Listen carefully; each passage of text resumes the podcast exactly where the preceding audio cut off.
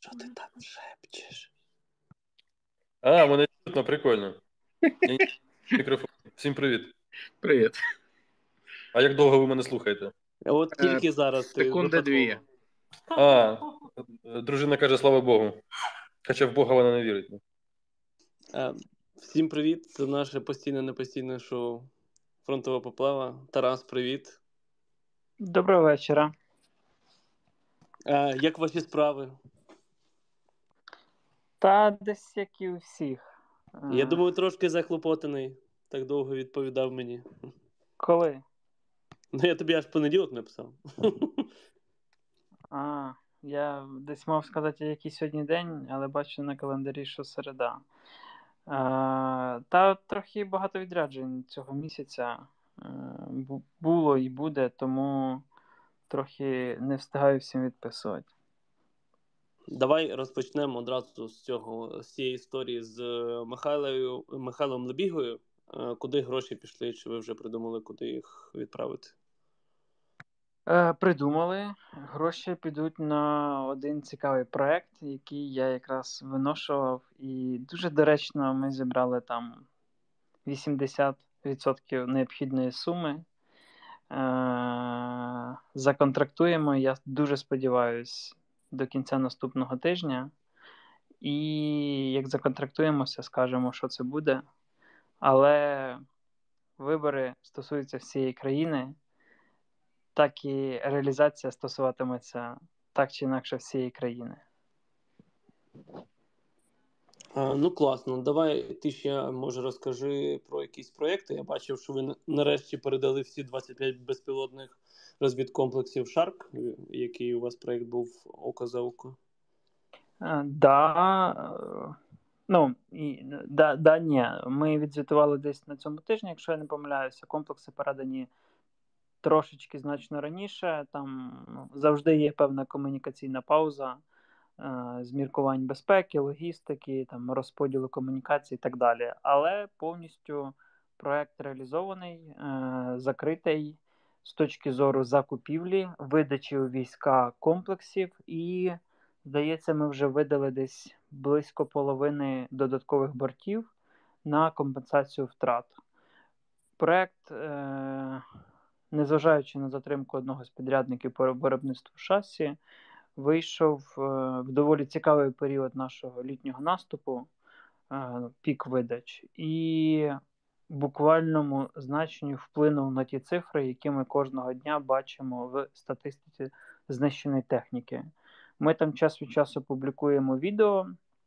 Е, Десь на тому тижні, здається, було відео, де один екіпаж виявив, видав цілевказання, скоригував при необхідності підтвердив результати по п'яти бойових машинах БУК зенітного ракетного комплексу.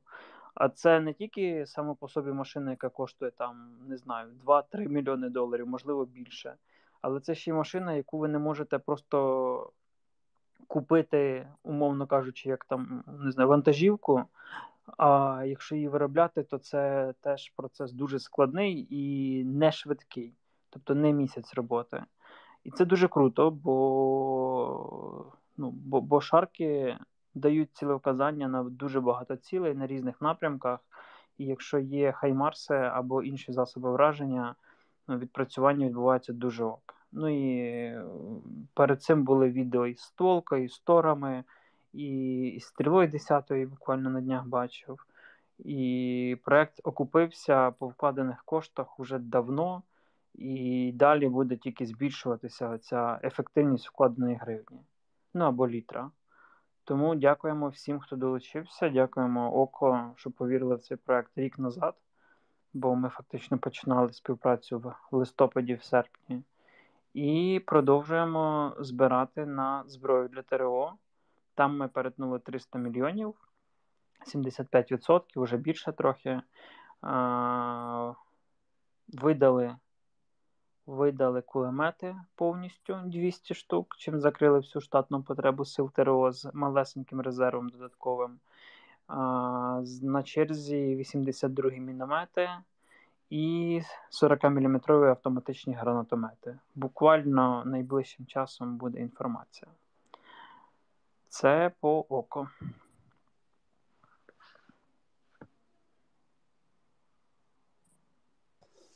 Ще хотів запитати, знаєш, е, за що? Я там бачив, що ви акумулювали вже понад 147 мільйонів про запакуй ППО разом з новою поштою. По-перше, як рухається цей збір, і по-друге, у нас питали там в табличці, е, чи відомо порний живим, яку саме суму з мерча нова пошта передає фонду, бо там у них нібито ніде не вказано. Давайте з кінця. Повернись живим точно відомо, але мені ні, бо я не знаю всіх всієї операційки, всіх деталей. Можна написати нам або ну, нам на сторінку, або на інформаційну лінію, і вони дадуть цю інформацію. Або, можливо, хтось з колег знає. Я тут бачу, що Аня є наша. Може, вона доєднається і щось розкаже, або хтось ще, кого я не бачу, і хто цим займається.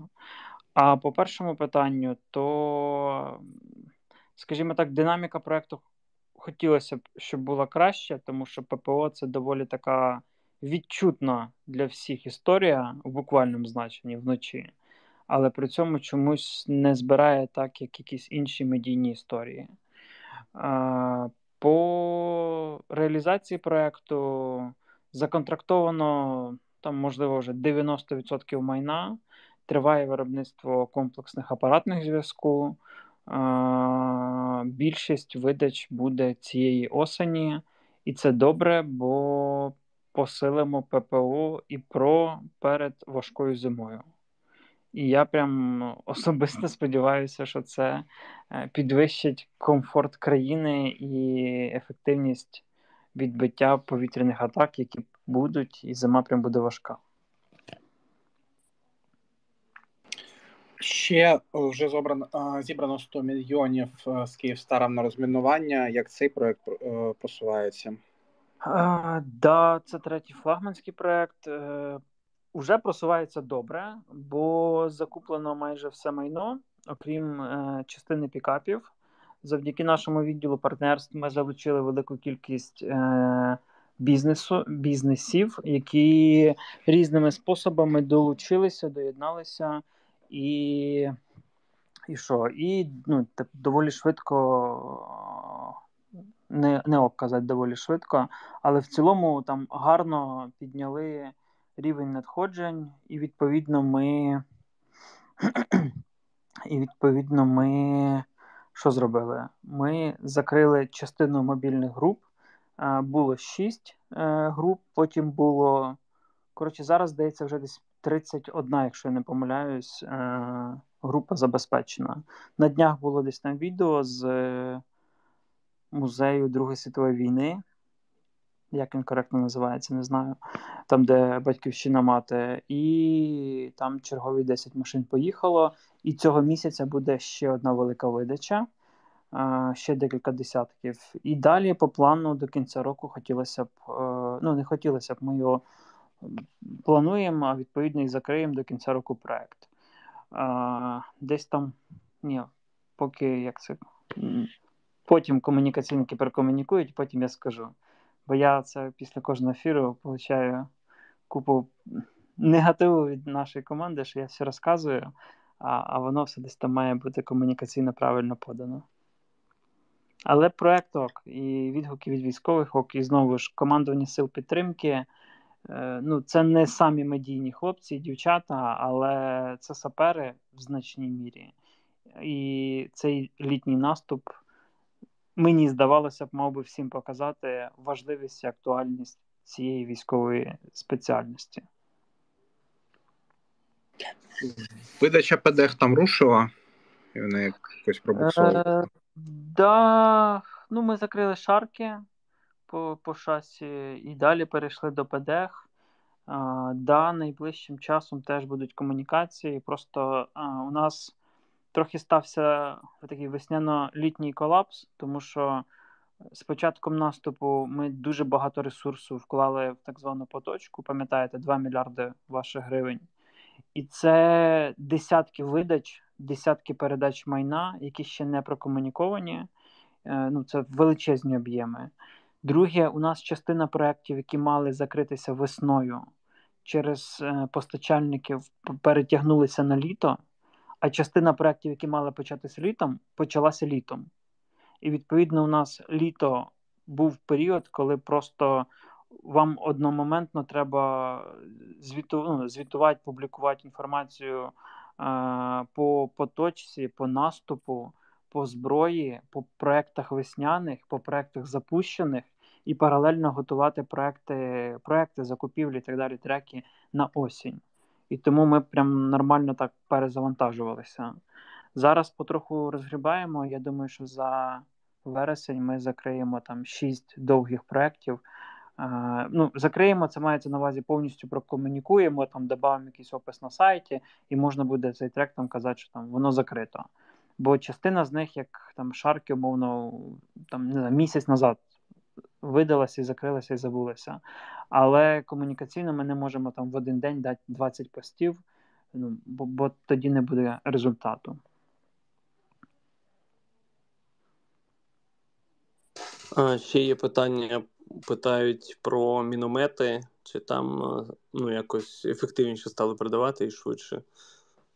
Е, Зараз я подивлюсь, що мені відписав директор заводу, і дам вам відповідь.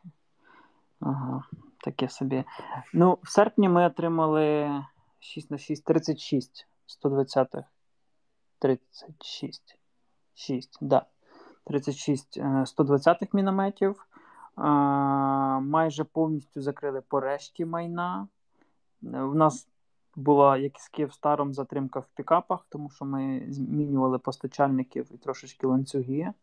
А, а це треба було там ну, певні були ризики і так далі. Але зараз все вже вирівнялося, знайшли гарні ну, гарні ті ж самі L200 лантреки по трошечки меншій ціні, що завжди приємно, з тим самим таймінгом. І як десь зараз будете бачити або вже бачите, в нашій комунікації повністю закриваємо рештків довгих рук. Е, дозакриваємо різні історії по поточних видачах, Київстар, розмінування і ну, і ждемо міномети. Все решта майна, крім метеостанцій, бо ми їх ще додали на кожну батарею. Теж закупили, чекаємо поставки. Е, ждемо міномети. Сподіваємося, до до середини листопада закрити повністю. Але, на жаль, тут вина, ну, як вина, це теж доволі дискусійно, але затримка за виробником. Купувати за кордоном Тут перевага в тому, що якщо воно готове, то ви купили, привезли і нема питань, як з ДШК. Це плюс-мінус швидко. Але перевага внутрішнього виробника, очевидно, бо це наші робочі місця, бо це наша зброя, якої б вона не була по якості в цьому значенні.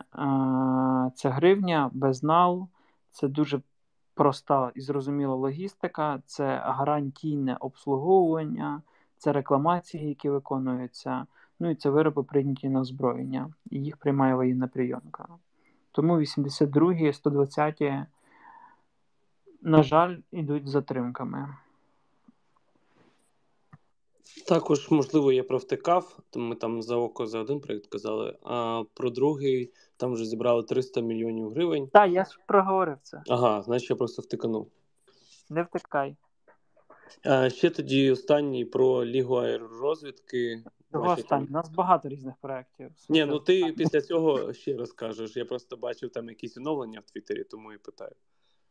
Е, ми запустили другий другий етап ліги. Збираємо на лелеки, літаки, тушки, тому що ну, тобто, на, на, наземки плюс-мінус лишаються і інше обладнання, а літаки так чи інакше втрачаються. Тому в першому проєкті ми законтрактували 5 командних пунктів. На другому етапі будуть літаки. От. І плавно переходячи з авіаційної теми ліги, можемо ще сказати, що у нас там є маленький збір з Торонто на дуже прикольну історію для армійської авіації. Це безпілотники, які. Зараз я коректно сформулюю, бо там не можна технічно все озвучувати, але це безпілотники українського виробництва, які суттєво підвищать ефективність бойового застосування, і найголовніше збереження вертольотів під час виконання бойових задач. Ну, а з вертольотами, відповідно, людей. Це один з пріоритетних проєктів, який у нас прямо горів таким червоним. І я дуже вдячний команді Торонто, що вони е, не вибрали якусь попсову історію, а довірилися і повірили в те, що ця малопонятна літаюча хрень е, буде рятувати життя наших вертолітників. А останнім часом щось цих катастроф забагато. Тому зайдіть на Торонто, і там є банка, долучиться. Так, відкрити останній стрім, можете навіть його подивитись, бо я там навіть посміявся дуже багато разів. Макс і Саша, як завжди, топ, і вони там а, монобаночку прикріпили в описі. Ладно, у нас питали, я, наші улюблені питання. Е, в Україні розробили аналог російського ланцету під назвою Перун. Чи ти щось чув про це і чи можеш розказати? Перун не чув. Чи можу щось розказати? Не можу. В Україні є багато зараз різних безпілотників, е- різних картонних, некартонних і так далі, від різних підприємств. Е- Значна частина з них цікаві і подекуди перспективні. Але, е- на жаль, або на щастя, фонд Повернись живим не може охопити всіх виробників і всі проекти. Тому що при всій любові до безпілотників, на яких ми тратимо величезні кошти, ну, відсотків 30, напевно, всього бюджету, е, одними безпілотниками ви війну ніколи не виграєте. І солдату, який застосовує будь-який безпілотник, йому ще треба комп, Starlink, ДБЖ, радійка, пікап а, і купа всього іншого для роботи. Тому е- всі вдарились зараз в FPV, всі вдарились там в різні безпілотники, це прикольно. Але давайте не забувати, що є і інші напрямки потреб, які треба комусь забезпечувати. І ті ж сапери, ну вони максимально не медійно-сексуальні зараз. На них мало хто збирає. Я бачу збори на пікапи, на мавіки, на на тепловізори, на старлінки, але я не бачу зборів на саперів, на там, сумки розмінування, на металошукачі, на щупи, на на, на ще щось і ще щось. Це доволі така ну, мало медійна історія. І таких насправді дуже багато. Ремонт відновлення техніки. Дуже класно, що ми отримаємо купу західних машин. А хто їх обслуговує? Хто міняє там якусь прокладку чи, чи якийсь там шланг? Хто допомагає цим хлопцям і дівчатам? До речі, можна було покликати когось саперів на ефір і якраз проговорити оце от все. Та он тут майор Діловод слухає, може щось розказати нам. Та я може наступного разу тоді поняв чисто приділити прям е, цій темі. Весь ефір можна там поговорити про все. Ну, речі... можна нашу віку дворецьку позвати. Вона це ж е, проект з Київстаром її, вона керує ним. Вона може багато розказати, бо вона постійно А, Віка теж тут. Постійно комунікує про це все з командуванням сил підтримки, з цими всіма військовими частинами, і там прям дуже багато різних історій, як воно як це хороших історій, і як воно в реальності в армії все відбувається. Просто ми реально ну, дуже багато говоримо про якісь такі медійно популярні теми і, і, і очевидні. І дуже мало говоримо про зворотній бік, те, що мало цікаве. Нічого, поговоримо. У нас же там в жовтні має бути подія. Там теж проговоримо про це все. Ем, Є ще, знаєш, таке питання. Ти сам е, сказав за Старлінки, чи ти чув історію, що там Маск нібито своїм наказом вимикав е, інтернет супутниковий? І ну, власне питання про таке: чи є у нас ще якийсь супутниковий зв'язок, крім Старлінків? Давайте так. Чи чув? Чув, бо під час однієї з наших операцій це нам доволі. Це вже давно було, рік назад. Е, це нам трошечки нашкодило. І в певний період часу обмеження роботи терміналів в тих чи інших районах нашої планети теж нам шкодило. Але ми доволі креативна нація, і на кожну дію знайдемо спосіб протидії. Тому чи є альтернатива Старлінку? Отака масова, а, всеохопна, то поки що ні. Але чи є альтернатива Старлінку в тих чи інших точкових системах, виробах, операціях, то так є. І ми це регулярно бачимо в новинах. Е, це не пов'язано зараз з Блебоксом. Е, тому таке. Командування військ зв'язку активно працює над розвитком інших видів зв'язку для того, щоб в момент якогось пиздеця, коли щось може десь поламатися, відвалитися і так далі, армія не втратила керованість. І ми, як фонд, дуже багато вкладаємо в зв'язок. Це не так багато, як безпілотники, бо безпілотники дорожчі. Але за останній місяць ну, декілька тисяч радіостанцій, не кажучи вже про всю поточку там десятків номенклатур було закуплено, і на ці місяці буде під видачу. І ще, можливо, останнє питання про безпілотники на сьогодні. Там е, Антонов відкрив центр безпілотних літальних апаратів. Чи ти, по-перше, ну, бачив якісь вироби від Антонова, бо вони там займалися безпілотниками? І чи можеш щось про це розказати? Е, ну, я знаю про їхні вироби, над чим вони працюють зараз. Е, свого часу е, деякі представники фонду консультували е, представників Антонова по тому, що їм робити, як їм краще рухатися, які потреби в армії і війні, які рішення зараз застосовуються. І і що? І ну, у них є працюючі рішення, е, цікаві. Але знову ж Україна зараз конкурентне середовище серед безпілотників, серед розробників, виробників, і їм прям буде нелегко.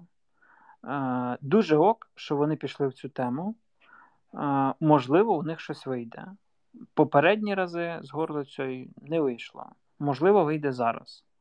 Але знову ж вони мають орієнтуватися на ринок, на інших гравців, на вартість, а їх рішення зараз дорогі на фоні інших подібних рішень. І хоча ну, вони з точки зору науки, досвіду ну, дуже сильні. Але ринок, ринок виграє завжди. А власне, після якби всього цього, скільки можливо виживе безпілотників щось, що буде продаватися на міжнародному ринку? Чи ну, є якісь перспективні точно, проекти зараз, які можуть вирости?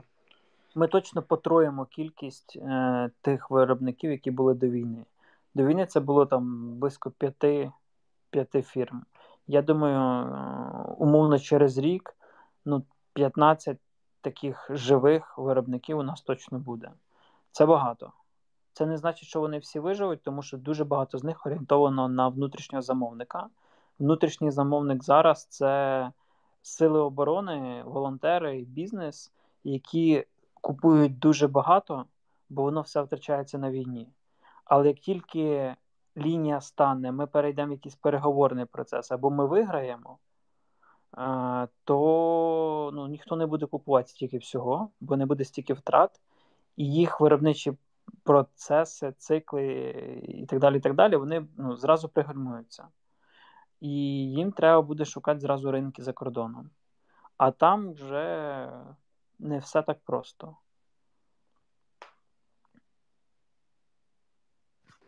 І тепер про не наші безпілотники, це, мабуть, до Антона. Чи можеш ти щось розказати про падіння шахедів в Румунії? До чого це призведе? Так ні до чого. Е, всім привіт.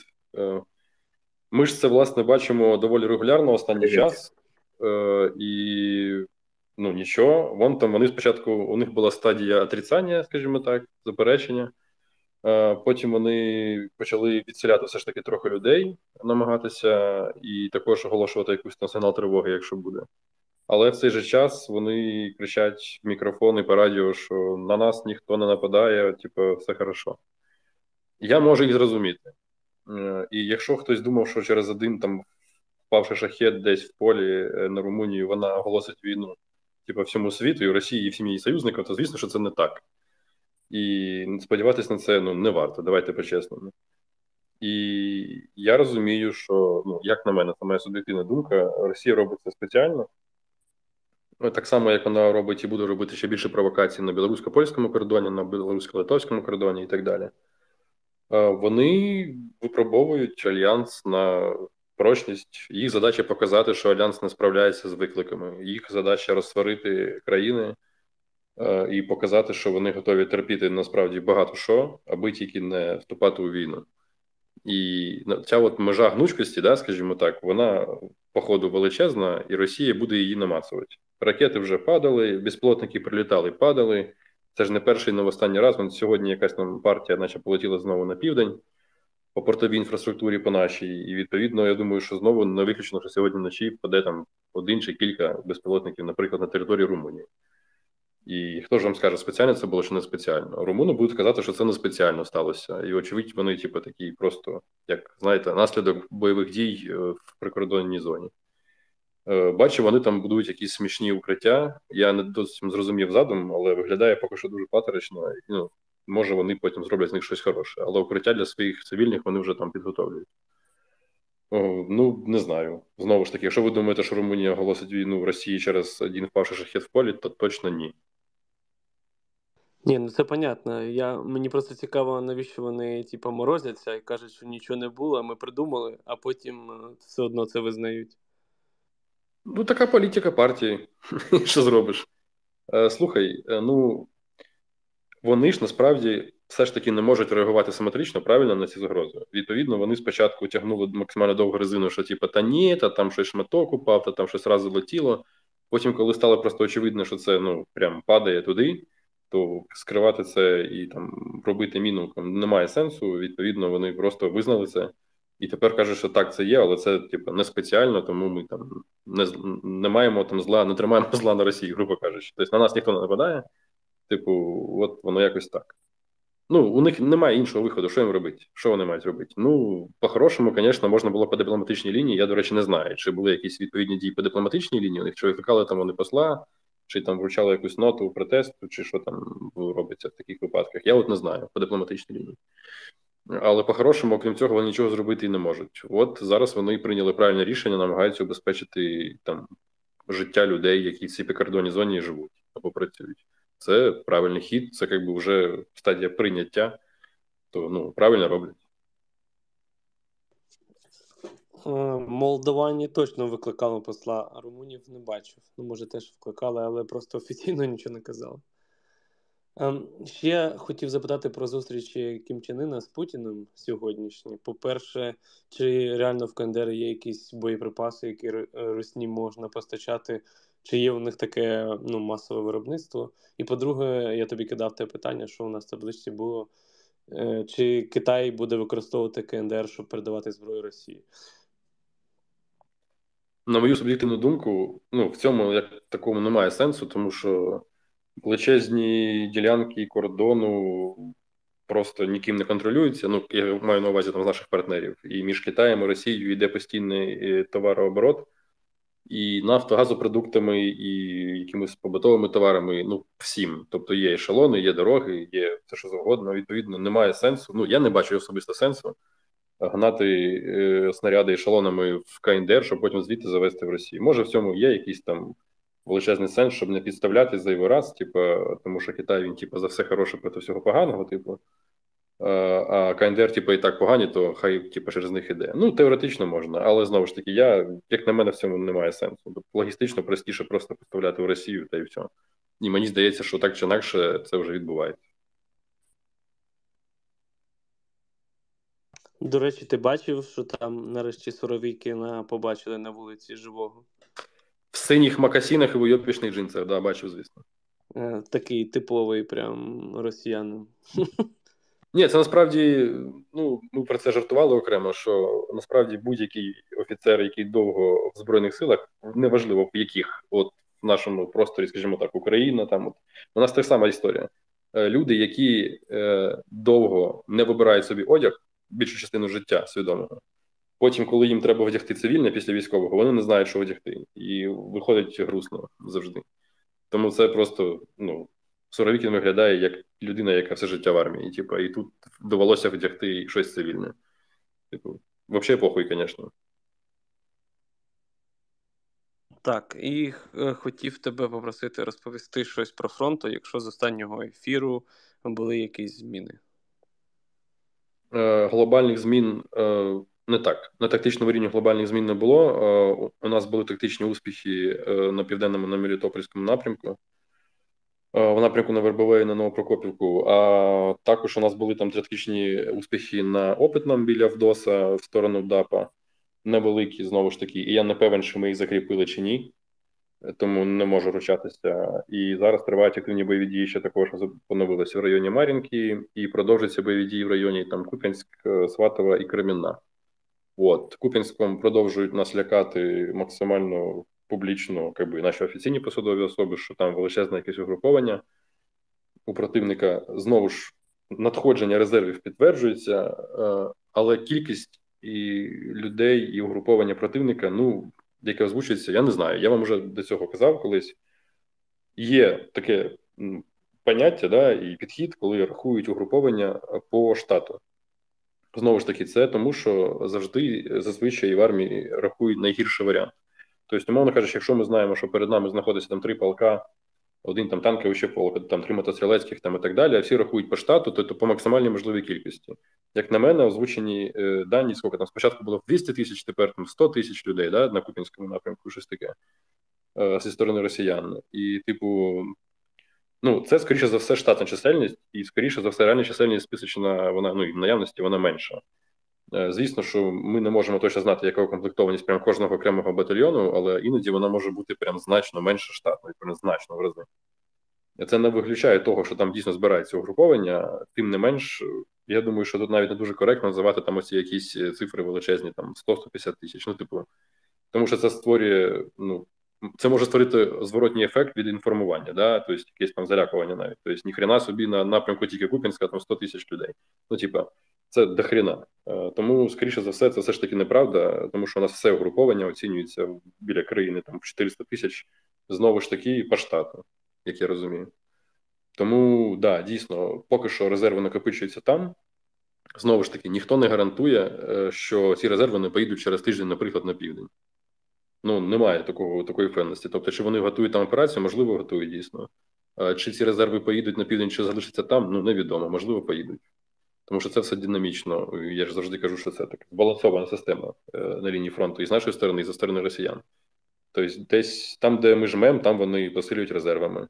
Якщо у них є можливість е, накопичувати резерви на якихось інших напрямках, е, відмінних від нашого напрямку основного удару, то це для нас погана новина. Це означає, що у них є резерви ще, які дозволяють гратися да, цим перекиданням військ сил з одного напрямку на інший. Тобто, відповідно, можна зробити висновок невтішний для нас, що у них поки що вистачає резервів на півдні, і вони собі можуть дозволити накопичувати резерви на інших напрямках. Е, і тут починається така, знаєте, теорія ігор, типу, типова для збройних сил на оперативному рівні і на стратегічному, що вони насправді можуть цим самим намагатися відтягнути наші ресурси і резерви з півдня. І і тут, як мені задав наш аналітик нещодавне питання, каже: так а чого вони ці резерви не кинуть на південь і не дадуть нам типу, пизди? Е, і це питання хороше, тому що це завжди насправді гра. І всі намагаються найменшими е, ресурсами і резервами сховати якомога більше сил противника. Тобто, напевно, вони розраховують, що якщо вони створять напругу на Купінському напрямку, то ми зможемо скувати, ну, вони зможуть і створять умови для того, щоб ми скували свої резерви там, на тому напрямку, або перекинули частину резервів з півдня на північ. А можливо, ми на це не підемо. І тоді вони зрозуміють, що це не працює, і тоді вони перекинуть ці резерви на південь. Ну і так далі. Тобто варіантів насправді може бути маса, і знову ж таки, не володіючи всією інформацією, говорити про щось, прогнозувати щось, ну, типу, не дуже благородна справа. Мене більше цікавить е, те, що от відбувалося на Ялтинській конференції. Теж було озвучені е, значення по угрупованню, були озвучені певні е, дані щодо того, скільки ми очікуємо, що росіяни мобілізують особового складу до весни. Да? Там же ж було у нас скільки. Е, спочатку окремо казав голова головного управління розвитку про 450 тисяч мобілізованих, які вони прагнуть в найближчі півроку мобілізувати додатково. А потім на Ялтинській казали від 400 до 600, здається, поправте мене, якщо я не правий. Не пам'ятаю точно, бо я там включення не дивився. Коротше, це дуже багато. Е, це дуже багато, і тому немає розуміння, чи це імітація. Тому що знову ж до цього хтось з офіційних посадових осіб казав, що для того вони мобілізують від 10 до 20 тисяч е, людей е, в місяць. Ну, це означає, щоб набрати 400 тисяч людей, то треба відповідно скільки там ну 20 місяців. Ну це якби не півроку, це більше року, півтора навіть. Відповідно, щось не сходиться. Е, Тому треба думати і дивитись. Знову ж таки, темпи їх мобілізації можуть підвищуватися. Тобто ніхто там не може знову ж таки прогнозувати, що вони там завтра не вийдуть в ефір і скажуть: нам потрібен кожен удмурт, типу, давайте всіх коротше, в ружьо, всім трьохлінійки і всі вперед. Таке може бути. Вони інтенсифікують мобілізацію, і тоді вони, умовно, на березень зможуть мати там якусь там кількість людей угруповану.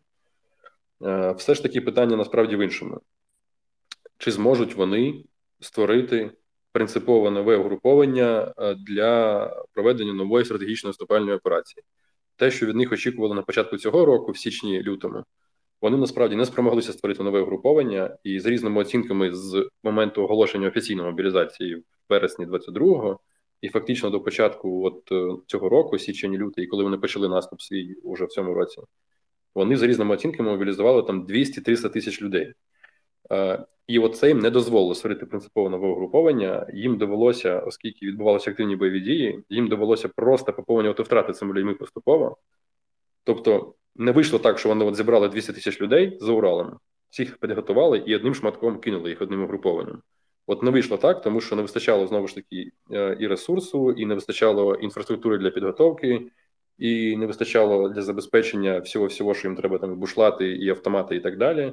Тому їх повезли частково в Білорусь, в тому числі готувати, і так далі. Тобто вони, начебто, і хотіли це зробити, але у них не вийшло. Тобто, коли почався їх так званий наступ на початку цього року по ключовим напрямкам, то у них фактично, окрім Бахмуту, успіхів таких і не було, тільки тактичні і вони фактично цими новими людьми просто підсилювали ті напрямки ударів, які вже були. Вони не створювали там принципово нової загрози для нас. Тобто вони не спробували знову піти, наприклад, в стик Сумської і Харківської області, що досі можливо насправді за умови, що вони створять там відповідне угруповання. Відповідного угруповання там немає.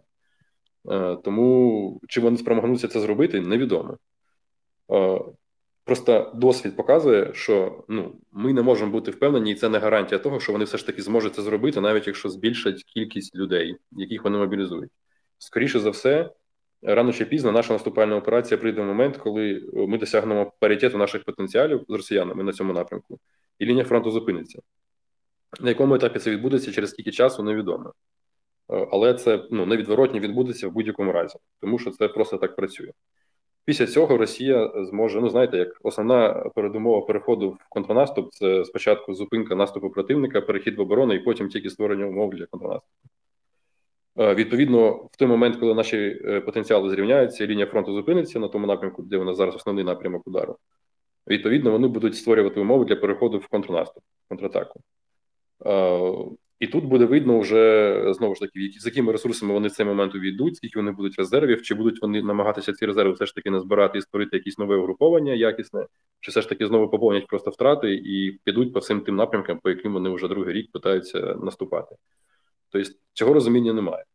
І погано, що знову ж таки, ну я очевидно володію всією інформацією. Я сподіваюся, що на рівні держави інформація все таки збирається, аналізується якісно і ми не будемо робити поспішних висновків по там певним штатним е, штатному реформуванню глобальному і так далі. Просто виходить, що якщо ми реально віримо, і це можливо, що вони створять принципове нове угруповання і, можливо, завдадуть нам ударів знову по тим напрямкам, по яким до цього намагалися робити, знову ж таки, там стик Харківської Сумської області або знову північне, дай Боже, або що, то відповідно нам доведеться укрупнювати свої сили оборони переходити на принципово нову штатну структуру, корпуси дивізії і так далі. Просто ну немає іншого виходу при такому обшленому масштабуванні. А якщо ми все ж таки не віримо в те, або немає е, інформації, яка б давала змогу нам оцінити реальну імовірність от такого масштабного е, повторного наступу, там стратегічної саме наступальної операції, то можливо немає сенсу роздавати штат саме в штат. Е, і можливо варто докомплектовувати ті бригади і частини підрозділів, які у нас вже є, до боєготового стану, а не типу, плодіть бригади нові і нові і нові. Тобто, знову ж таки, тут треба виходити від загроз. Я, вочевидь, не розумію їх в повній мірі, тому що не всією інформацією. Але судячи до цього, ми все ж таки будемо відштовхуватись від гіршого варіанту, від того, що Росія може мобілізувати велику кількість людей, і відповідно створити для нас е, нові загрози по тим напрямкам, які ми до цього не розглядали знову ж таки, тому що вони були відкинуті через їх неспроможність. Коротше, що допомагайте Збройним силам. Ще про пугавки. Сьогодні я бачив, здається, це був Нью-Йорк Таймс, що, начебто, зараз Росія почала виробляти снарядів більше, ніж Штати і Європа разом. Чи можеш це якось прокоментувати, наскільки це наближено до реальності, бо виглядає трошки out of this world? Це ви, походу, говорите про статтю New York Times, да, якусь там. Да, да, да, да, да. Я скажу чесно, я її не читав повністю, тому я не можу, скажімо так, критично ставитись до інформації, тому що, можливо, це вирвано з контексту або там формулювання питання. Правда в тому, що вони розкачують свій ВПК. Я не певен, що вони його змогли підняти прямо настільки, щоб робити більше, ніж там весь західний світ. Е, скоріше за все, все ж таки, у них основний зараз спосіб е, притоку боєприпасів це все ж таки вже партнерський, пішли потроху. І вочевидь, що вони знову ж таки всі сторони війни нарощують свої спроможності в сфері ВПК. Це логічно і нормально. Ми так само вже можемо робити снаряди, і відчувіть до цього ми робили снарядів. Тепер ми робимо більше. Відповідно, ми типу, також свої спроможності наростили. Так само наші партнери західні нарощують свої спроможності по виробництву, і як завжди мені каже пан Микола Берізков, е, принаймні Сполучені Штати збираються вийти на достатній рівень можливостей для забезпечення наших потреб е, своїм ВПК всередині 2025 року. Е, Європі там ще скудніше. Плюс є питання по дефіциту порохів як такого, бо там є певна певний ланцюг виробництва і коротше багато. Не факт, що всім стане пороху, грубо кажучи, теж треба масштабувати цю штуку. Е, тому я не певен, що Росія е, виробляє більше, ніж там умовно західний світ, але те, що вони масштабували виробництво, це однозначно. Тому що розбій припасів був шалений, просто шалений, особливо в перший рік. Ну, власне, зараз трохи менше, але все одно шалений. Тому, вочевидь, вони будуть його нарощувати, і це нормально, коли в стані війни країна виробляє більше боєприпасів, аніж вона виробляла до цього. Ну, типу, це якось логічно.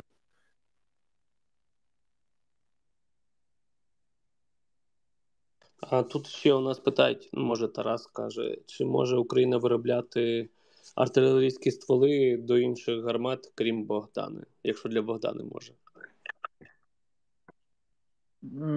Теоретично, да. І, власне, ідея з Богданою і виходила з запиту на а, розгортання виробництва стволів, як таких. Ну, тобто, на тих нарадах, на яких я був присутній до повномасштабки, де це питання розглядалося, е, одним з головних аргументів з боку Збройних сил було, що нам треба е, навчитися робити стволи, щоб в майбутньому могти перестволити ті системи, які в нас є. Ну бо тоді про там три сімки або Цезарі, або все, що в нас зараз є, мова не йшла.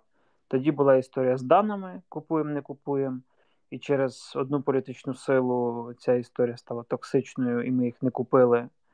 А, І все. Тому теоретично, да, на практиці ну, теж є нюанси. Міномети ми теж робимо, але, як бачите, не дуже.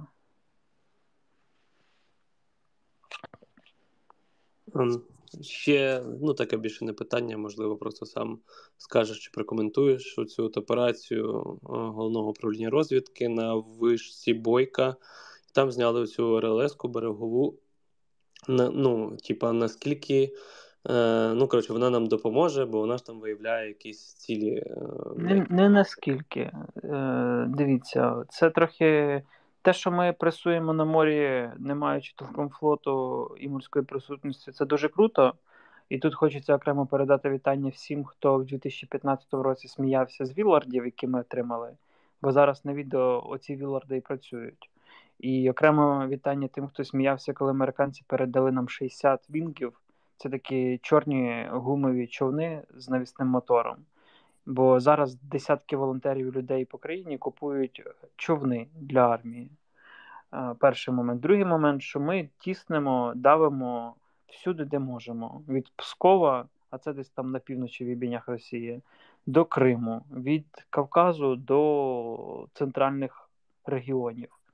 І для нас, на щастя, Росія велика країна. І дірки в обороні, в небі, в кордоні, в суші, в заборі військової частини будуть завжди. І завжди буде місце, де ГУР або СБУ, або ССО, або інші е, учасники Сил оборони знайдуть е, вхід і щось десь взірвуть, прилетить, не поїде, поламається і так далі.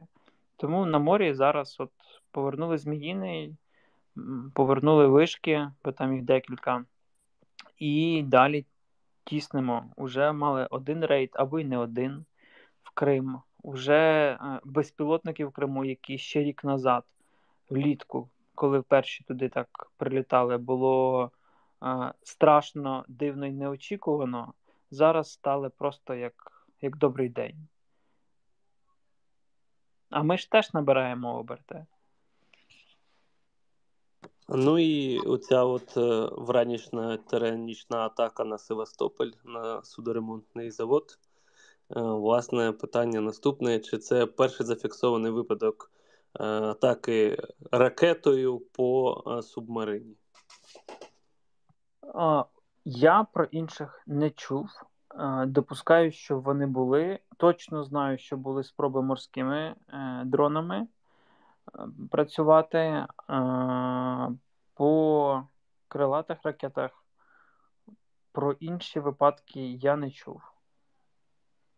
Тому, можливо, і перший. Може, в Антона є якась свіжа інфа? Ні, ну нічого не чув, не знаю. Ми взагалі багато в чому перші в цій війні. На жаль, так сталося, що доводиться щось придумувати. Але ж ну, воно працює. Так... І ще таке питання, теж наостанок, ти його теж трошки коментував, що може нарешті нам дадуть атакамс. Скільки вже ну, можна його чекати? Політичне рішення. Якщо Корея піде на підтримку активну, а про це вже активно говорять, то може і нам щось перепаде. Ну, якщо дадуть, то типу класно, але воно ж все ок, коли доречне, коли вчасно. Якби рік назад почали історію за F-16 е, з фактичної передачі, то ми б вже їх опанували і вже б літали. А так ми постійно боїмося прийняти рішення, і як результат постійно ну, потім, потім, потім. Та й насправді ні, це дуже класно, так, ну, питань нема. Прям дуже ок. Але з іншого боку, є багато інших засобів, які зараз дозволяють працювати на великій відстані. Інша справа, що це можливість працювати великою БЧ, з одного боку, якщо це моноблочна, з іншого боку, касетної БЧ по площадях це теж дуже ок. І балістика складно збивається, це теж дуже ок.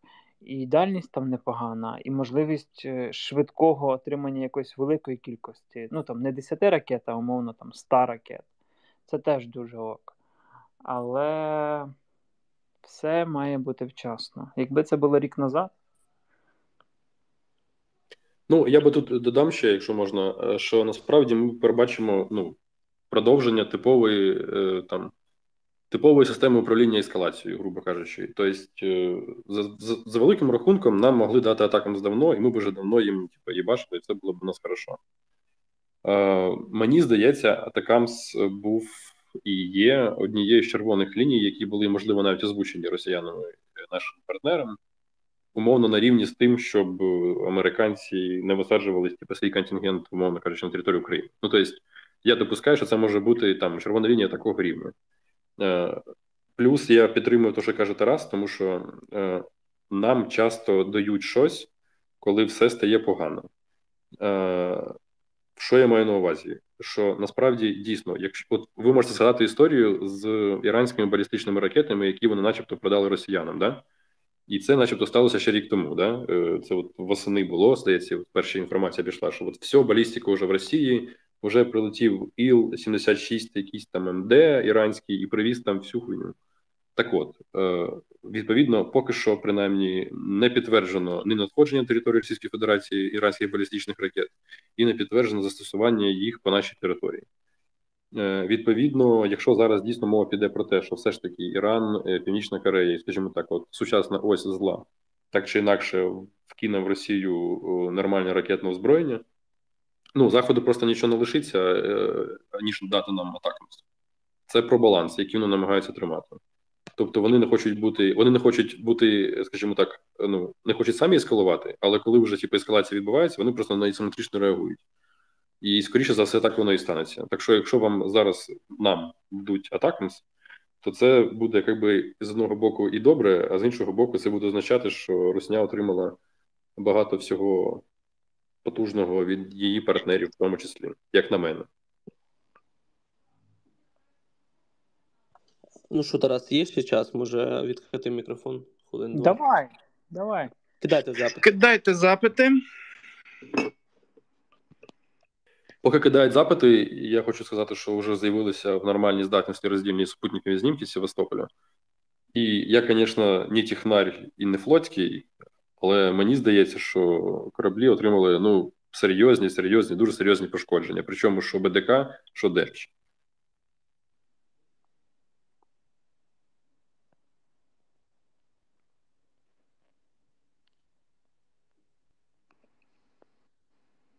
Так. Щось сьогодні воно гірше, ніж звичайно, працює.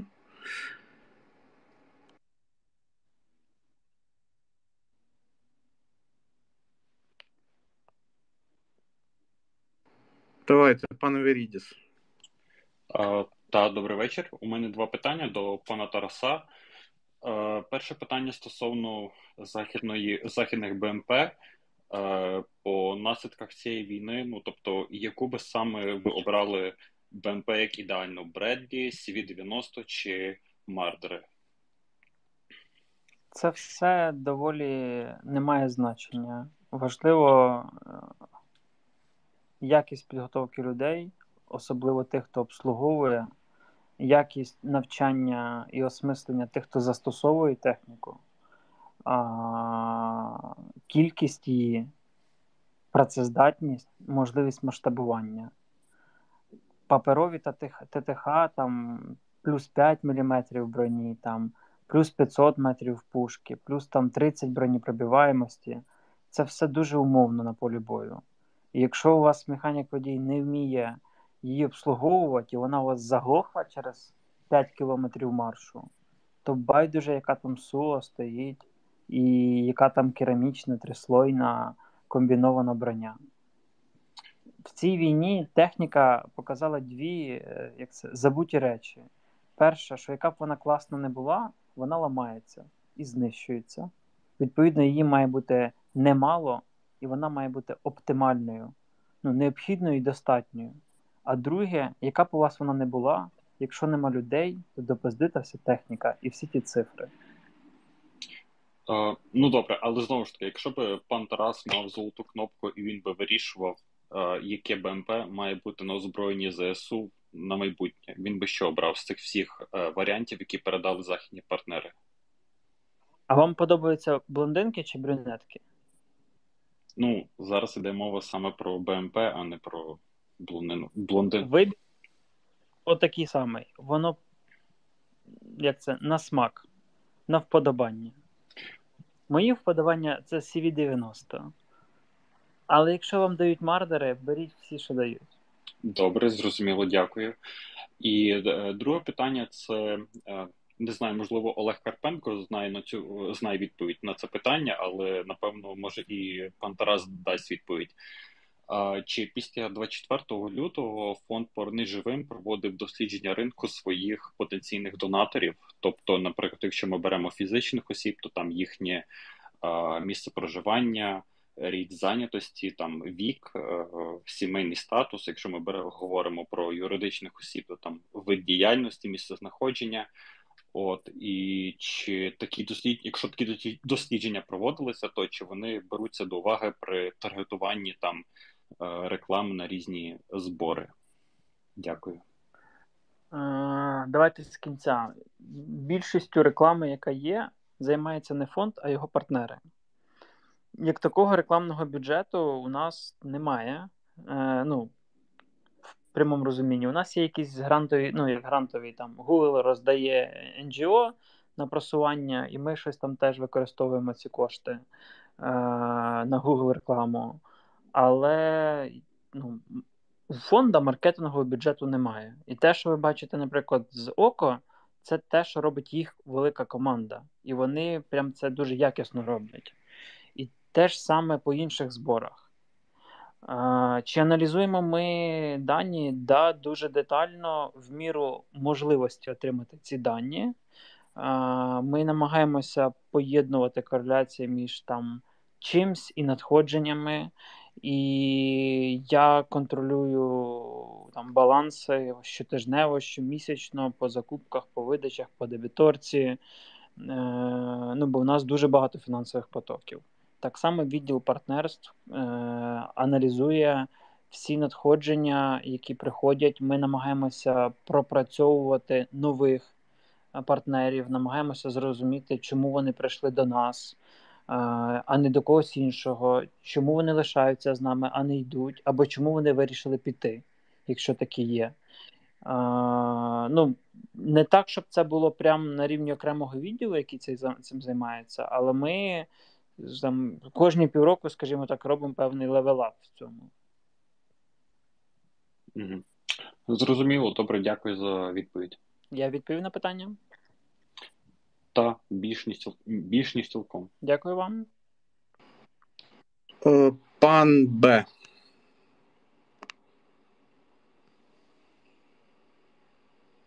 Пан Рош... Рочи... Рочичук. Рочи... Окей, пан, пан, мабуть, має пан та й таке собі. Доброго вечора, дякую за можливість. Питання не про роботу фонду, а скоріше питання буде персонально до пана Антона. Пане Антон, як ви вважаєте, це вперше з, кінця Другої світової війни е, уїбали підводний човен у військовому конфлікті? Що скажете? А ми про це ж буквально нещодавно, е, от хвилин 10 тому дискутували. А, да? І Все про те, що ми не то, що не то, що ми знаємо, напевне. От е, невідомо. Невідомо. Ага, добре, дякую.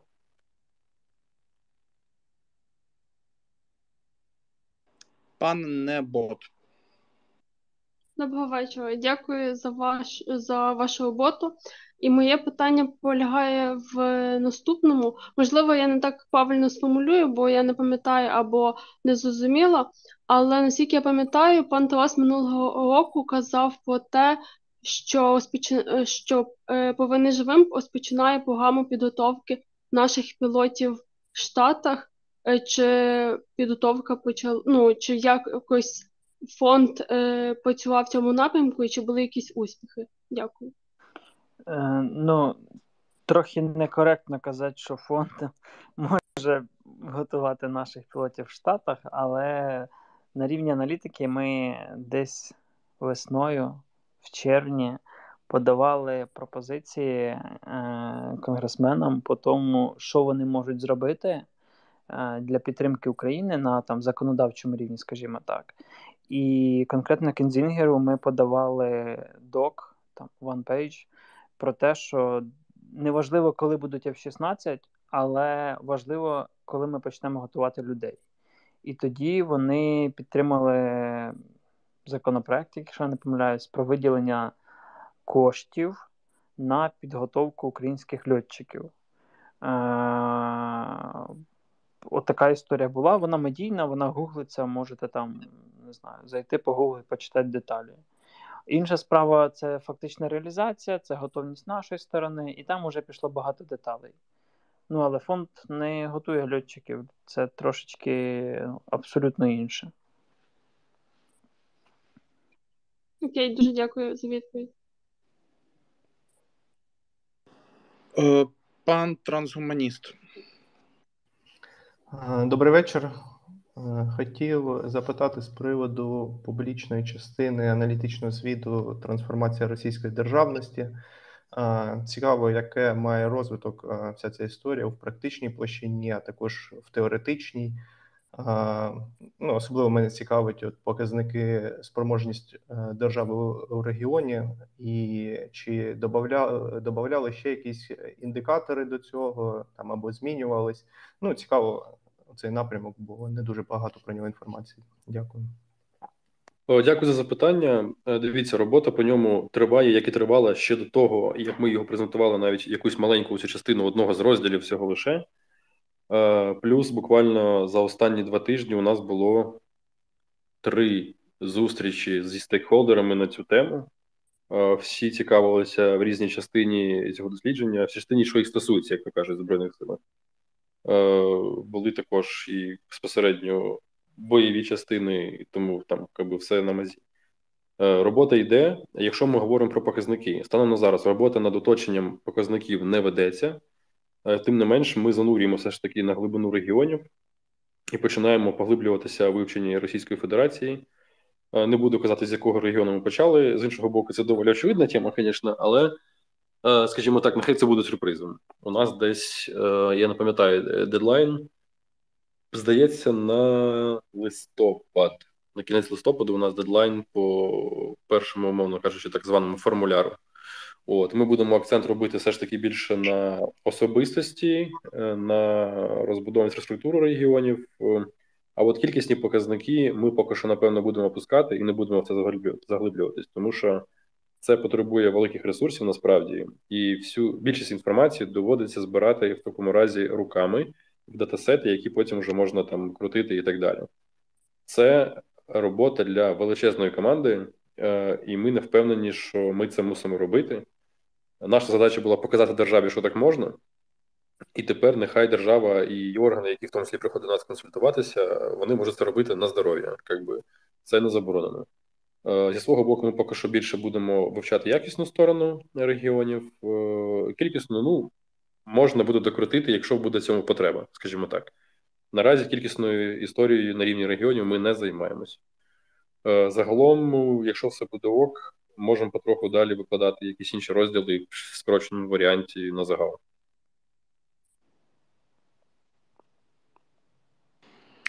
Дякую, пан Сєверкей. Доброго вечора. Е, питання, мабуть, до начальника розвідки. Е, давніше згадувалося за те, що зараз бригада тероборони майже не комплектується або або взагалі не комплектується. При тому більшість мобілізованих направляється в новостворені бригади. Е, а як, в принципі, це прописано ну, в ідеалі в тих документах, тому як мало би виглядати мало би виглядати ТРО саме в плані от такої довготривалої повномасштабної війни. Бо, в принципі, територіальна оборона вона мала бути би як стримуючий фактор на початкових етапах, е, поки основні сили підтягнуться з технікою і так далі, а не на е, сільськогосподарських, а не на реквізованих сільськогосподарських угіддях, скажімо так, пікапах. Ем, Відповідно, чи є ну перше питання, це чи продовжується ця тенденція, що територіальної бригади е, бригада територіальної оборони не не, не комплектовується? А друге питання: чи якщо так, то чи є сенс, наприклад, перевести якісь певні бригади, е, далі зробити їх кадрованими і, наприклад, ротами з тих бригад територіальної територіальної оборони переводити людей в інші бригади? Е, дякую за запитання. Ну, дивіться, по-перше, насправді чинними документами передбачалося, що комплектування е, частини підрозділів е, сил територіальної оборони озброєннями військовою технікою, ну в нашому випадку автомобільною технікою, передбачалося в тому числі з числа так званої національної економіки України. Тобто мова йде якраз про ті сільхозтехніку, про яку ви говорите. Тобто, це передбачалося законодавством, і це нормально. Той же час, звісно, в ідеалі мали бути е, готові укомплектовані технікою мобільні підрозділи, які б мали б здійснювати е, розвідку і виявлення і враження свого противника на пікапах, в тому числі. Цього просто не було встигнуто зроблено, тому що, як ми вже всі чудово знаємо, командування сил ТРО повноцінно з'явилось тільки за півтора місяця до повномасштабної війни, і все це не відбулося. Е, щодо того тенденції, про яку ви питали, що сили ТРО зараз не укомплектовуються новими людьми, не доукомплектовуються. Фактично, тенденція залишається. Це не означає, що вони зовсім не докомплектовуються. Це означає, що це робиться максимально складно, е, і відповідно, ви правильно кажете, пріоритет на новостворені бригади і на поповнення втрат в інших бригадах, які до цього також існували. Але в цьому є нюанс. Якщо ви не хочете доукомплектовувати бригади сил ТРО людьми, ну тоді заберіть їх е, з передової.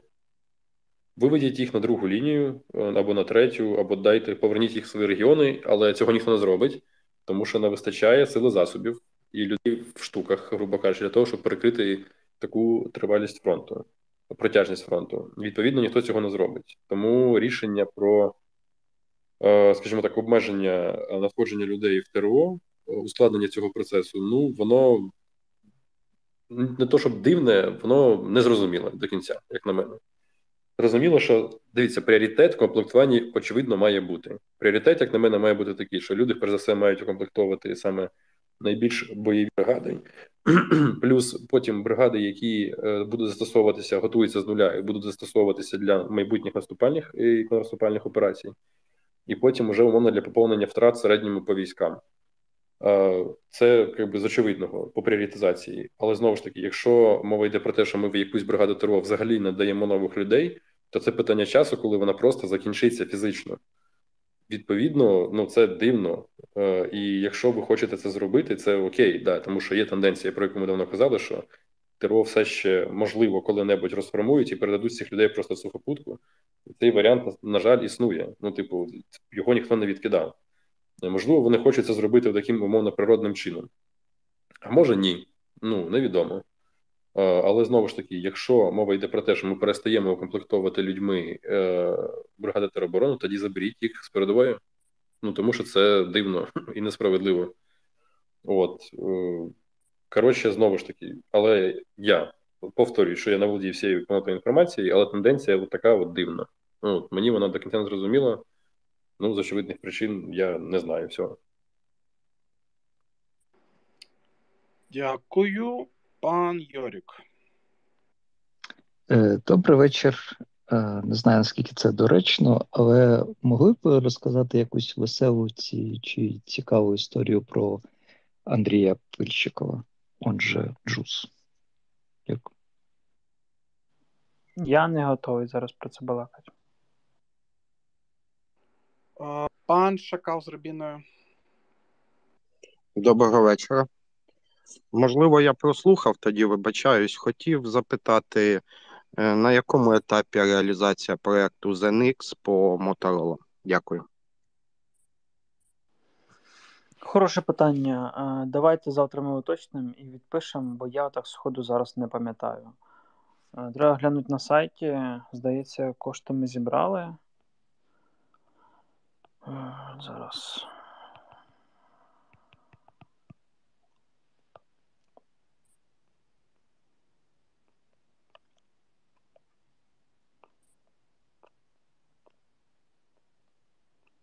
Да, ми зібрали кошти. Ну, значить, іде контрактування, а далі е, ці ж радіостанції підуть на посилення протиповітряної оборони.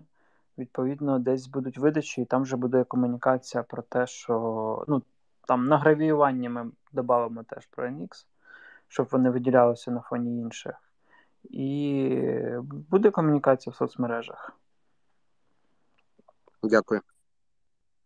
Бачите, як зручно заходити на сайт і бачити, що відбувається. Пан Сергій Окунєв. Добрий вечір. Е, питання таке: ще, мабуть, е, пару тижнів тому е, була оця новина. Там і Данілов, і здається, деякі інші посадові особи анонсували, що ми створили якусь нову ракету. Про це вже багато разів там і на мілітарному розповідали, і тощо. Але у мене питання до пана Тараса. Він так загадково відповів у себе в Твіттері, що він чи то знає, чи то припускає, що знає, про що саме йдеться, яка саме це ракета. Звісно, я не буду питати про це. Я хочу спитати про кількість. Наскільки ми можемо зараз масштабно виробляти таке озброєння? Скажімо так, чи це дуже мало, чи це мало, чи це, ну там, скажімо, норм? Це власне питання. У вашій системі оцінок це мало. А а ви знаєте мою систему оцінок? Ви її озвучили. Дуже мало, мало і норм. Ага, окей, окей, окей, ага. Окей, я зрозумів. Дякую. Алекс. Добрий вечір, хлопці. Питання таке, мабуть, до Тараса Миколайовича щодо волонтерства, зборів, фондів, малих ініціатив, всього такого. А, Так як Тарас Миколаївич виявився правий, що одразу треба було відкривати благодійні фонди, все це діло укрупняти, йти в офіціал, хочу спитати, можливо, ще якусь пророчу правду чи е, совет підкинете, бо ну, всі ми бачили так чи інакше в Твіттері різні такі не дуже прикольні теми по зборам, е, не на благодійні фонди, а персональним е, волонтерам. То як бачите еволюцію цього процесу, куди е, копати, якщо люди не хочуть от робити, допустимо, благодійні фонди, а далі хочуть продовжувати волонтерити, то як оформлювати збори, як збирати на там, умовні там на відділення, на взвод, тобто на, закривати якісь питання, які не закриваються великими благодійними фондами? Як в тих таких випадках бути? Може щось порадити? Складно бути. Бути готовим до того, що матимете багато проблем від держави на якихось етапах. Е, розумієте, проблема з одного боку проблема, а з іншого перевага е, великих фондів, що там багато людей. Ну, великих це навіть якщо там буде 5 людей, це вже назвемо це великим фондом.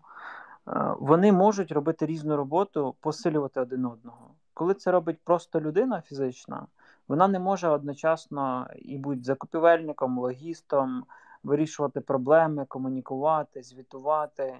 І так як запитів завжди буде більше, ніж можливостей робити, то ви в якийсь момент посипетесь.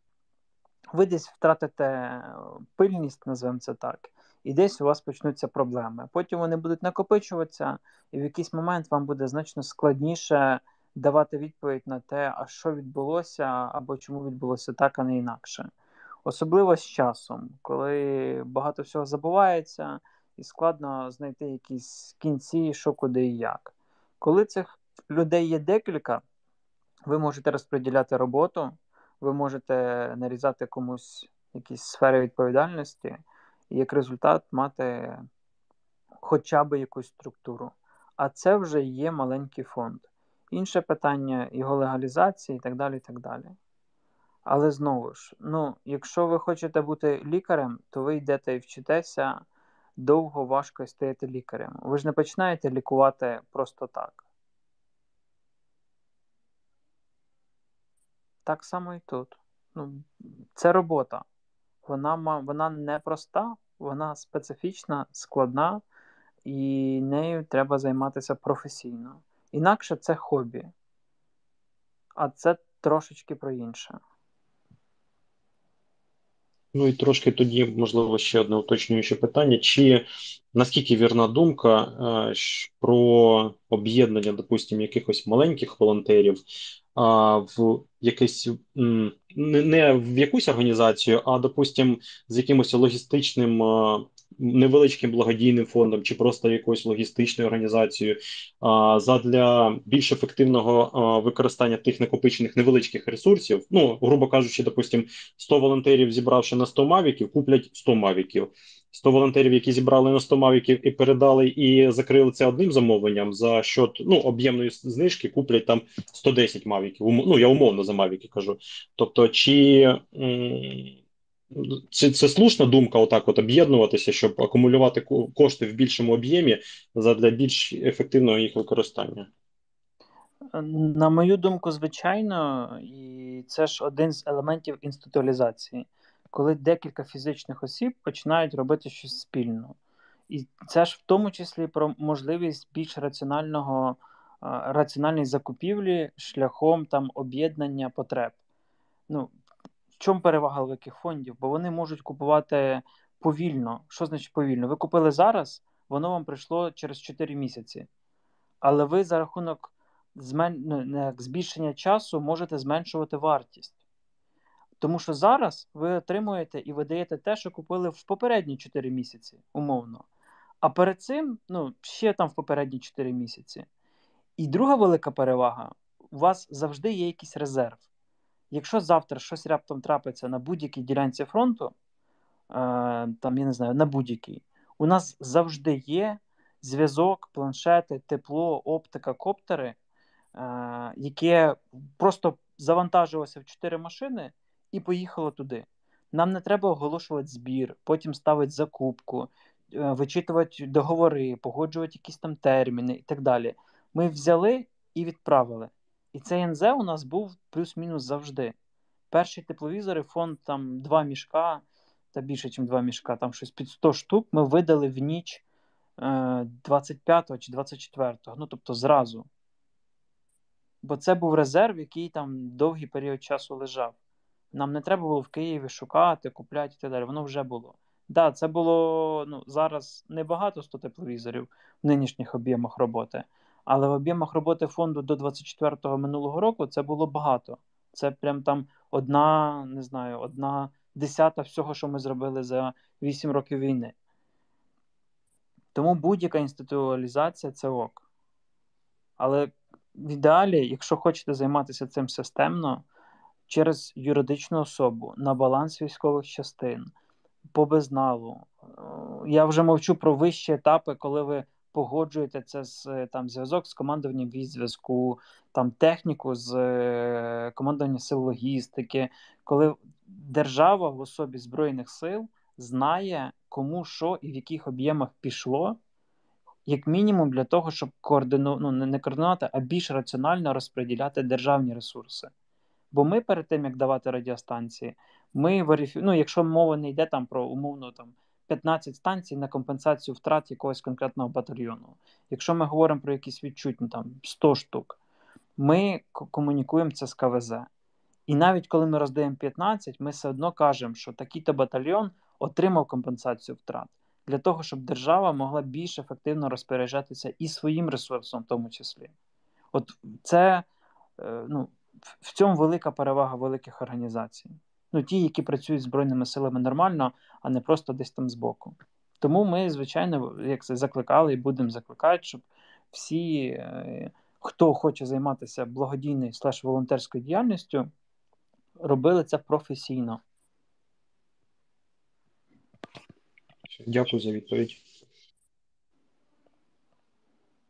все, друзі, всім дякую. Підтримуйте фонд. Ми там в Ютубі кидали і монобанку з телебаченням Торонто, яка на армійську авіацію збирає разом з «Повернись живим. Також там QR-коди є на інші збори «Повернись живим. Підтримуйте ЗСУ, кидайте також е, знайомим і перевіреним волонтерам. І всім тихої ночі і добраніч. Дякую вам і пам'ятайте, щоб ніч була тиха, і треба підтримувати проект з нової пошти Запакуй небо. Бо це якраз про те. Дякую. Всім дякую за підтримку. До побачення. Антон, Антон, Антон, що по русні? Русні пизда. Та треба було питати, що по великому десантному кораблю, але ладно. А він а що по дизель електричному підводному човну? Те саме, що і великому десантному кораблю. Там ще тунець один потопили. Що по Тарас, що по тунцу? Тарас, що по тунцу? Це вже кажуть третій тунець за місяць. Русский, Русський воєнний тунець. Ідіть нахуй, да? В тунці багато свинця, його не можна часто їсти, оказується. Добраніч. Так, добраніч. Дякую всім.